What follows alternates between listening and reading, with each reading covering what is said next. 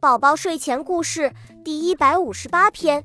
这一趟童话街的考察观摩收获巨大。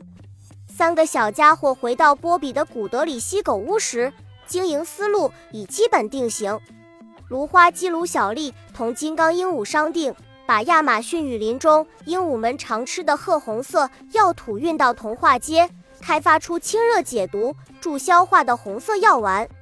卢小丽的这个提议让金刚鹦鹉们乐得马上飞回巴西，准备集装箱运土了。小麻鸭黄佳佳决定开发当地资源，办一个潜水体验馆。童话街南边有一个很大很深的青草湖，据说水下还淹没着因一次地震而陷落的千年古城。黄佳佳想，他的潜水体验馆还要搞一次大策划，像尼斯湖水怪。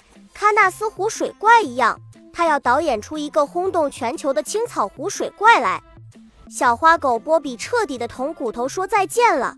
童话街这么多业主，每一家每一户都是一个传奇。他要把他们的故事收集整理出来，制作成动画片。他的古德里希狗屋将要变成鼎鼎大名的童话街梦工厂了。